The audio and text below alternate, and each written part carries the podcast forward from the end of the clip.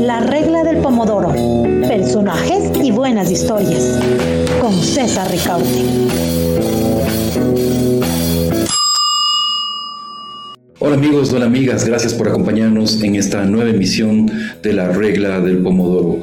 Hoy vamos a estar conversando acerca de la situación del periodismo en, nuestra región, en América Latina. Esto a propósito de la realización eh, la próxima semana en la ciudad de Miami de, de una nueva edición de este evento que ya se ha institucionalizado llamado Medios y Democracia en las Américas. Para eso hemos invitado a, dos eh, eh, queridos amigos. Damos la bienvenida en primer lugar a Dagmar Thiel, eh, directora de Fundamedios en Estados Unidos. bienvenida Dagmar. Dagmar tiene una amplia experiencia en comunicación, asuntos públicos y sostenibilidad empresarial y ha trabajado más de 25 años en medios de comunicación, organizaciones sin ánimo de lucro y empresas. Actualmente, como mencionábamos, es eh, CEO en Fundamedios en su oficina en Estados Unidos. Bienvenida una vez más, Dagmar. Gracias, César. Qué milagro estar siendo entrevistada por ti. Se hace raro. Bien, perfecto. También eh, tenemos a Santiago Cantón, eh, fue el primer relator especial para la libertad de expresión de la Comisión Interamericana de Derechos Humanos, de nacionalidad argentina, estudió la carrera de Derecho en la Universidad de Buenos Aires y realizó una maestría en Derecho Internacional en la American University en Washington. Ahora es eh, director ejecutivo del programa de Derechos Humanos en, el, en el diálogo interamericano y profesor adjunto en American eh, University. Bienvenido, Santiago, gracias por acompañarnos. Al contrario, gracias César por la invitación, un placer estar con ustedes. Bien, no, tenemos entonces dos invitados de lo más eh, eh, relevantes para conversar acerca de la situación del periodismo en América Latina. De hecho, la edición de este año de Medios y Democracias eh, Democracia en las Américas, la quinta edición. Eh, se había suspendido la realización de este evento por, el, por la pandemia, pero ya vamos por la quinta edición y eh, la temática que se abordará es la supervivencia del periodismo en América Latina. Periodistas, defensores, defensores y defensoras de la libertad de expresión de 17 países abordarán en cinco paneles los principales retos y oportunidades de una profesión de alto riesgo. Eh, eh, con nuestros invitados evaluaremos la situación que vive la región y trabajaremos sobre propuestas para fortalecer el ejercicio periodístico desde las organizaciones y la academia. El evento es organizado por Fundamedios, el Diálogo Interamericano, Voces del Sur y el Instituto para, de Estudios Avanzados para las Américas de la Universidad de Miami. Cuenta con el auspicio del PDF, de la Pan American Development Foundation y de la Escuela de Comunicaciones de la Universidad de Miami y también de la Open Society Foundation. Bien, eh, Dagmar, Santiago, eh, arranquemos con este diálogo y comencemos justamente por el título de este de este medios y democracia.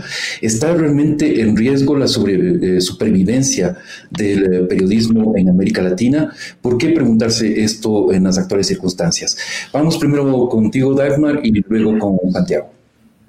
Gracias, eh, César. Y en efecto, el título lo lo definimos una vez que definimos también la temática. A lo largo de los años anteriores hemos hablado de la confianza en el periodismo, de no ver a los periodistas como enemigos, de cómo eh, elevar la profesionalidad del periodismo. Siempre hemos tenido en nuestros paneles eh, la discusión respecto a la violencia y hemos visto con eh, mucha pena, con mucho dolor, cómo se ha incrementado esta violencia. Y justamente este año inicia como uno de los años más violentos y más sanguinarios en México. Lo que va eh, de, del año 2022, estamos apenas al día 24 de marzo, son, no son ni tres meses finalizados y han sido asesinados ocho periodistas en México, 14 en total en la región, tres en Haití. Eh, adicionalmente, hay información eh, muy grave respecto a nuevos eventos de eh, vigilancia y de persecución contra periodistas en El Salvador, en Guatemala, en Honduras. y vemos que esto es una situación que está generando gravísimos problemas para la supervivencia de la, de la profesión como tal. De allí que en nuestros medios de democracia queremos empezar con este como uno de los primeros paneles que vamos a abordar, sobrevivir a las violencias y a la vigilancia. Realmente, si uno no puede ejercer el periodismo y por toda la persecución termina censurándose o autocensurándose, ¿en qué medida puede el periodismo sobrevivir? Santiago, te paso la posta en este tema.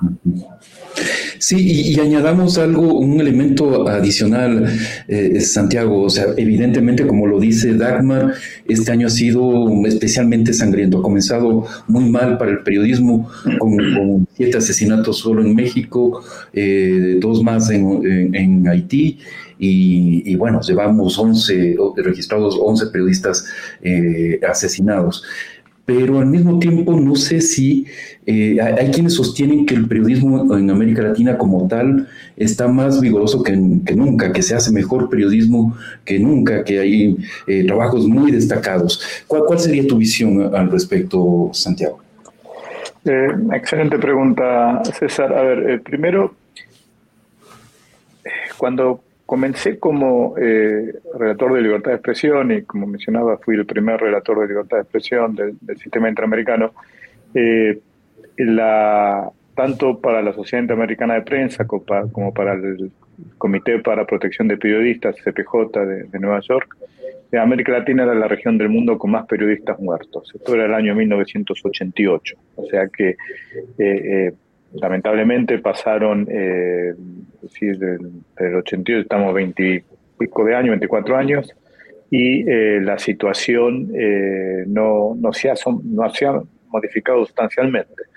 Hoy no somos la peor región del mundo, pero los motivos por los cuales no son la peor región del mundo es porque tenemos el conflicto en Siria, tenemos eh, la situación, conflictos en Afganistán, al principio de, por lo menos en la última etapa del año, pasado y tenemos actualmente el conflicto en Ucrania, eh, que también creo que lleva en este momento siete muertos. Eh, lamentablemente es una de las eh, profesiones más peligrosas que hay y de ahí que se decidió encarar este año el tema de la supervivencia. Pero antes de entrar en el tema de fondo, que es obviamente y el más grave de todos, que es la violencia contra periodistas y la necesidad de luchar contra la impunidad, yo creo que es importante que la supervivencia implica también mucho más, ¿no? Eh, eh, la supervivencia implica la grave situación en la que se encuentran muchos medios locales que no tienen recursos para poder sostenerse, eh, las nuevas medios digitales que, que de alguna manera también hay una diferencia muy grande entre los eh, medios eh, sociales, las redes sociales poderosas y las no poderosas, y, eh, está creando una, brecha digital de alguna manera entre distintos sectores. Em, creo que se tiene el periodismo de investigación es algo que está desapareciendo. Tú hacías referencia a que de alguna manera hay aspectos que están mucho más fuertes y vigorosos en América Latina. Y yo que en algunos aspectos sí, es cierto eso. Uno lo, nota, lo ve en la calle, lo ve, ve un, periodismo mucho más eh, despierto, mucho más sagaz. Pero la calidad del periodismo yo no estoy tan seguro que ha mejorado en su totalidad. Y uno de los aspectos que uno nota que en efecto hay una situación eh, que no es tan buena como era antes es en el periodismo de investigación y el motivo de eso es muy sencillo, los medios económicos no tienen recursos, eh, los medios periodísticos no tienen recursos para subvencionar una investigación que puede durar meses o años. Eh, y, ahí hay un desafío grande que estamos teniendo en América Latina. Y luego, en, este, en esta polarización que estamos viviendo, también vemos en muchos países que esa polarización eh, profunda, política, afecta a todos los sectores de la sociedad y el periodismo también cae en esa polarización.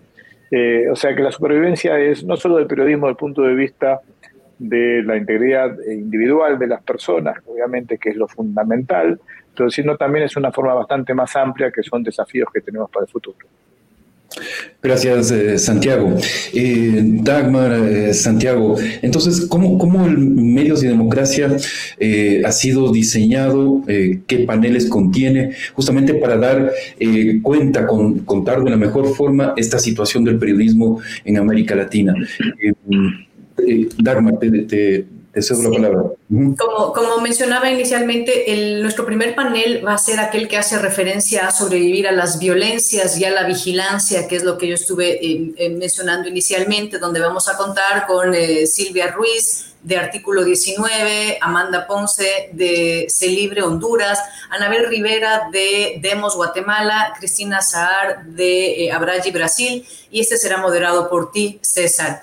Eh, luego nuestro segundo panel va a hablar sobre sobrevivir y hacer periodismo desde el exilio. Y esto de aquí es una temática que eh, muchos han querido abordar, puesto que antes hablábamos de periodistas cubanos y venezolanos en el exilio, ahora tenemos un grupo muy grande de periodistas de Nicaragua en el exilio, pero también periodistas de eh, Honduras y otros países que tienen que huir de sus, de, su, de, su, de, sus, de, sus, localidades. Aquí van a estar Juan Carlos Ampié de Nicaragua, Tamoa Calzadilla de Venezuela, Daniel Pedreira de Cuba, vamos a tener también a Guillermo Medrano de Nicaragua y a Nelva Balbi de Venezuela. Este lo va a moderar eh, yo, voy a tener el privilegio de poder hablar sobre esto.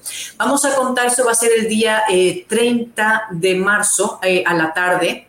los horarios están publicados en nuestras redes sociales. El día 31 por la mañana vamos a tener con un importantísimo diálogo de relatores, relatores y ex relatores que van a hablar sobre el rol de los sistemas internacionales, de la CIDH y de la ONU en la supervivencia del periodismo y cuáles son los mejores mecanismos para, eh, qué, qué, impulso hay que darle a los mecanismos de protección.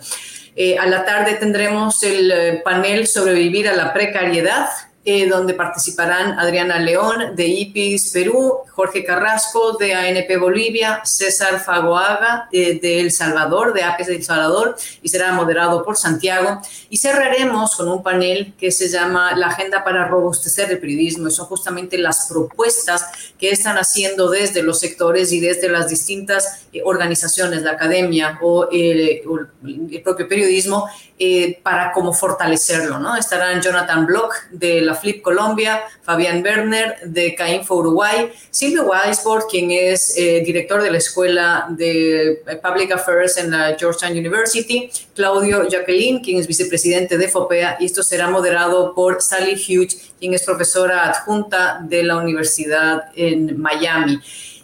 Santiago, eh, el panel de relatores va a ser muy interesante porque justamente van a abordar esto y te dejo a ti que eres el que está encabezando también ese panel para que nos cuentes cuál es la expectativa respecto a ese panel. Eh, que abordará un poco desde, desde quienes han llevado esta defensa de los derechos, eh, escuchando lo que ha habido ya el día antes y, y el día que viene en, en, materia en cuanto a lo que comentan en las organizaciones que nos dedicamos al monitoreo de la libertad de expresión y a periodistas que estarán ahí presentes con sus experiencias. sí, adelante. Sí, perdón, eh, Santiago. Y añado, te, te, introduzco un elemento adicional. Quizás eh, con, esta panorámica que nos ha dado Dagmar, eh, que nos cuentes ¿Cuál sería, qué, esperaríamos, qué, qué, se podría sacar en, blanco y negro del tratamiento de todas estas temáticas? Y bueno, te, dejo, Santiago, también que nos expliques el, panel de, con los relatores que va a ser muy, muy importante. Sí, a ver, primero el tema de los relatores. Eh, como yo mencioné al principio, el, desafío principal que me tocó a mí como relator de libertad de expresión era la, amenaza y la violencia contra periodistas y, sobre todo eh, la, enorme impunidad que existía eh, y lamentablemente continúa existiendo en, eh, en, investigar y sancionar a los responsables de los ataques contra los periodistas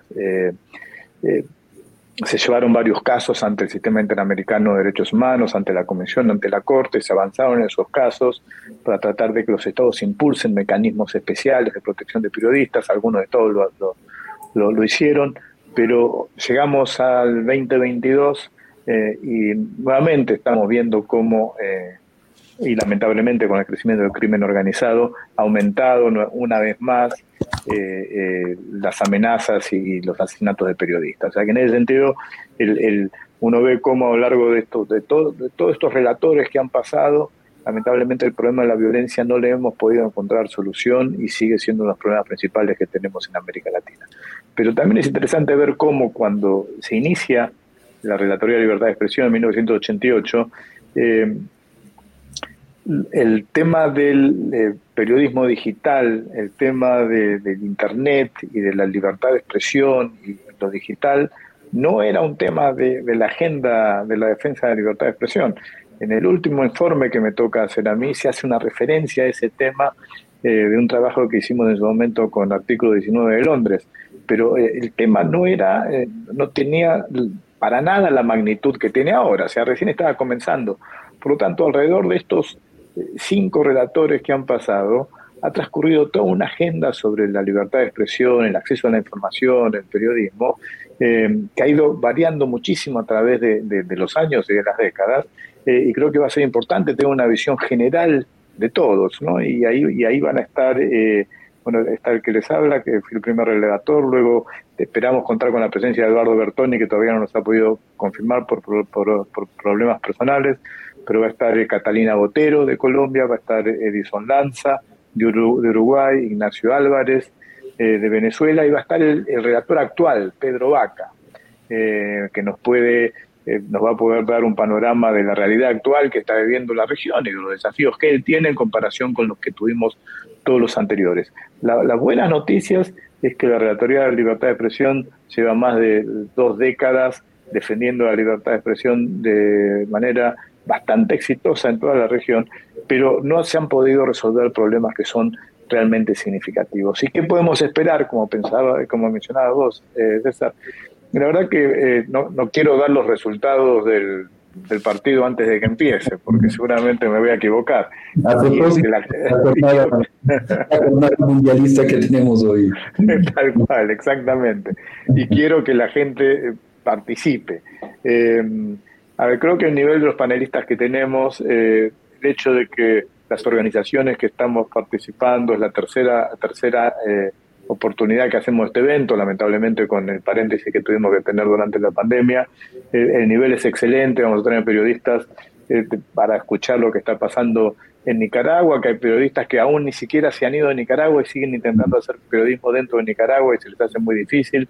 Los periodistas de El Salvador, lo que les está pasando.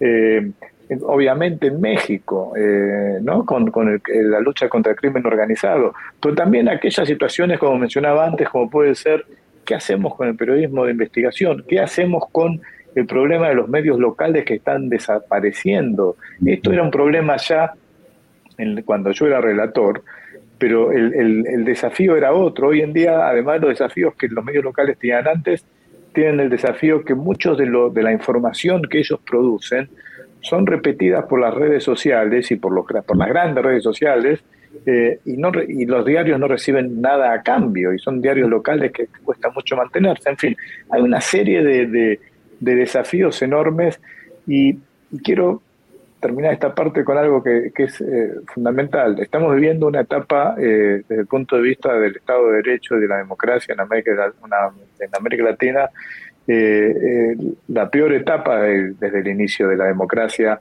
a finales, en 1979 con elecciones en República Dominicana y creo que inmediatamente después Ecuador, si mi memoria no me falla. Eh, ahí, ahí, inicia, ahí se inicia esta tercera hora democrática y como bien ha dicho la Corte Interamericana de Derechos Humanos, la libertad de expresión es la piedra angular de la democracia y el periodismo es el pilar principal de esa libertad de expresión.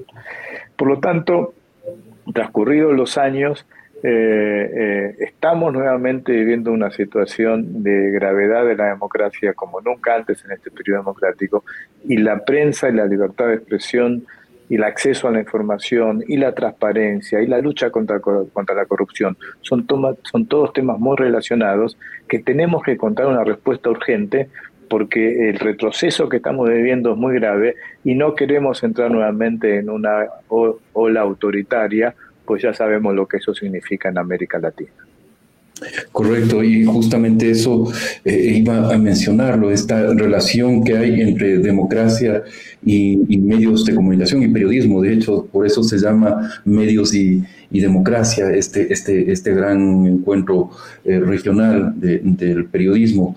Eh, ahora, eh, Dagmar, em, la pandemia como que vino también a complicar eh, las cosas y, ya lo mencionaba Santiago, incluso el medios de democracia tuvo que suspenderse dos años. y los medios locales también sufren eh, un, año. Bueno, gracias por la corrección.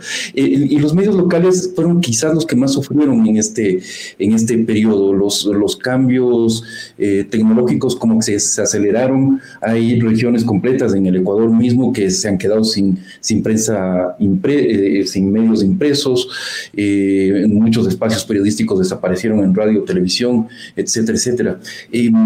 ¿cómo, ¿Cómo afrontar esto? ¿Va a estar flotando en, en, en, el, en el medios de democracia este, esta eh, relación entre la pandemia, lo que ha significado la COVID y la situación del periodismo en la región?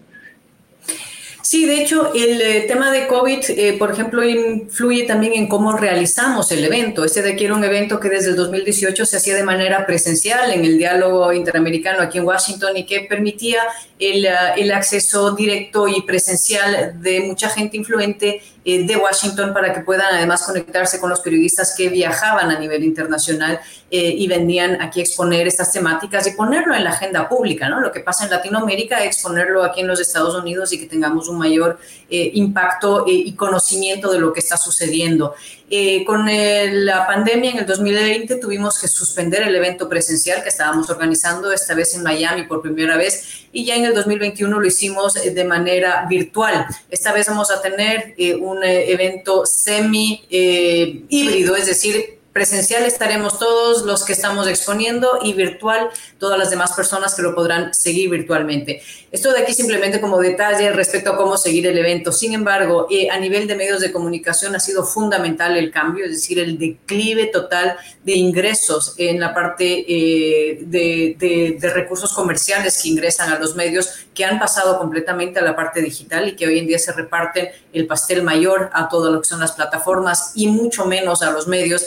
Y luego la diversificación enorme de los medios. Hay muchísimas plataformas digitales relativamente pequeñas manejadas por periodistas con eh, muchas, eh, con muy buenas intenciones, con muy buena capacidad investigativa, pero que necesitan además un gran aprendizaje en materia administrativa para manejar como empresa sus medios y poder sobrevivir a lo largo del tiempo, ¿no? Se habla en tema de medios, de la viabilidad de esos medios, que sean eh, viables en materia económica, pero viables también en cuanto a poder ejercer un periodismo y justamente lo que hablábamos anteriormente, la calidad del periodismo, la posibilidad de acceder a fuentes, eh, eh, un entorno que permita la expresión y que no se vayan limitando por la autocensura, que es lo que estamos viendo en un entorno en Latinoamérica cada vez más restrictivo, ¿no? donde leyes como la ley de agentes extranjeros eh, se está amplificando en países que no necesariamente han sido vistos como autoritarios y que ya lo estamos viendo que se está replicando tanto en El Salvador, Guatemala van por las mismas también,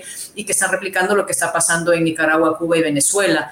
Eh, sin ser los tres países del, eje del mal, como lo suelen conocer aquí, ¿no? Entonces, eh, es, es, importante que podamos eh, ver también que la pandemia ha permitido a través de los medios digitales tener opciones para informar al público, que existan cada vez más pluralidad, pero a la vez también nos enfrentamos al tremendo drama de la desinformación. La pluralidad significa sí periodismo de distinto tipo, distintas opiniones, pero también un océano enorme de desinformación que es parte de lo que está afectando enormemente a esta supervivencia del periodismo. Es decir, cómo demostrar con hechos y con periodismo de calidad que eh, tienes mayores datos y mayor información mm, más contrastada que aquella información que te está dada cargada de muchísimas emociones y con una producción muy interesante. Hoy en día hemos visto los deepfakes, por ejemplo, lo que se ha intentado pasar, eh, Rusia ha intentado eh, pasar el deepfake del propio presidente de Ucrania para confundir a la población y que esto de aquí está afectando muchísimo al periodismo, es decir, en su credibilidad, y creo que eso es algo fundamental a discutir también eh, pues es parte de la supervivencia del periodismo.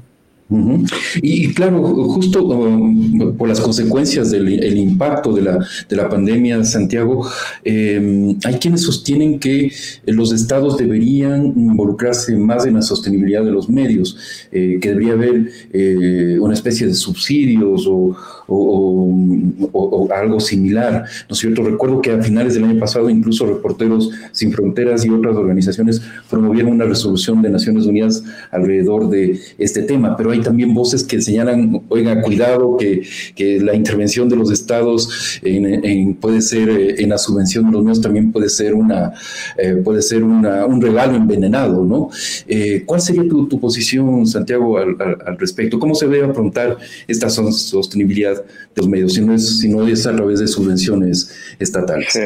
muy, muy, muy buena pregunta. el, el Estado interviene en los medios en nuestros países eh, eh, constantemente, eh, ya sea de manera irregular, como puede ser la persecución de periodistas, como puede ser pinchar los teléfonos de los periodistas, como hemos, hemos visto recientemente que pasó en El Salvador con, con el virus Pegasus, que le pusieron a varios periodistas de, del Faro. También puede intervenir de manera eh, regular, que sería eh, con, lo que, con lo que se conoce como pautas publicitarias, ¿no? que todo lo, todo lo que es la, la, publicidad estatal, que es una eh, cifra muy significativa de dinero que puede apoyar a los medios, se puede hacer de manera legítima y transparente. Pero ¿qué es lo que pasa en realidad generalmente con la pauta publicitaria?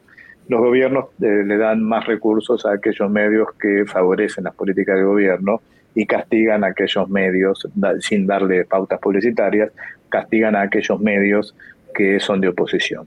Ya cuando en, mi oportunidad me tocó, me tocó hacer la declaración de principios de libertad de expresión de las Américas, ya uno de los artículos precisamente hacía referencia a que las pautas publicitarias tienen que tener un, tienen que tener una, una base democrática para poder hacerse de manera que sea eh, no solo transparente, sino que sea equitativa y apoya a todos los medios. O sea, es posible, sí, es posible, tienen el mecanismo para hacerlo, sí, tienen el mecanismo para hacerlo.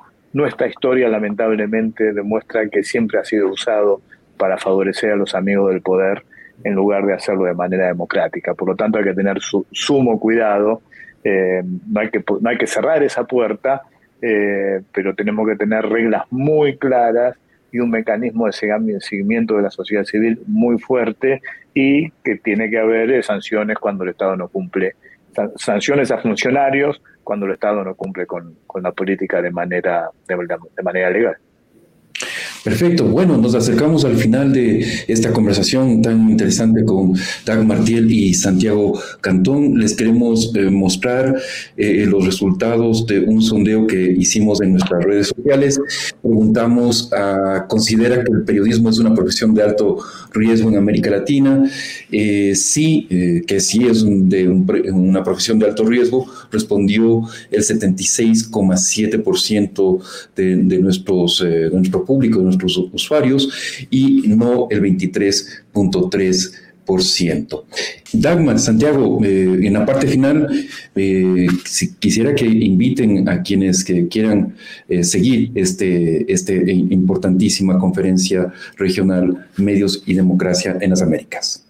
Sí, César, las personas van a poder eh, seguir eh, este evento, estas discusiones. El, a partir del día 30 eh, de marzo vamos a estar en las redes sociales de Fundamedios, de Voces del Sur, del Diálogo Interamericano y del PADF.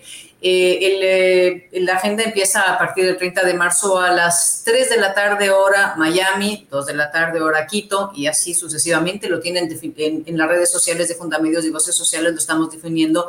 Estaremos el día 30 eh, a esa hora, el día 31 con el panel de los relatores que será a las 11 de la mañana hora Miami y luego tenemos los otros paneles otra vez a partir de las 3 de la tarde hora Miami. Así que a la tarde estén pendientes para poder eh, seguirnos en redes sociales, cualquier persona lo podrá ver. Si se registran previamente eh, al enlace que tienen en nuestras redes sociales, les damos el recordatorio y así estarán presentes ahí con nosotros.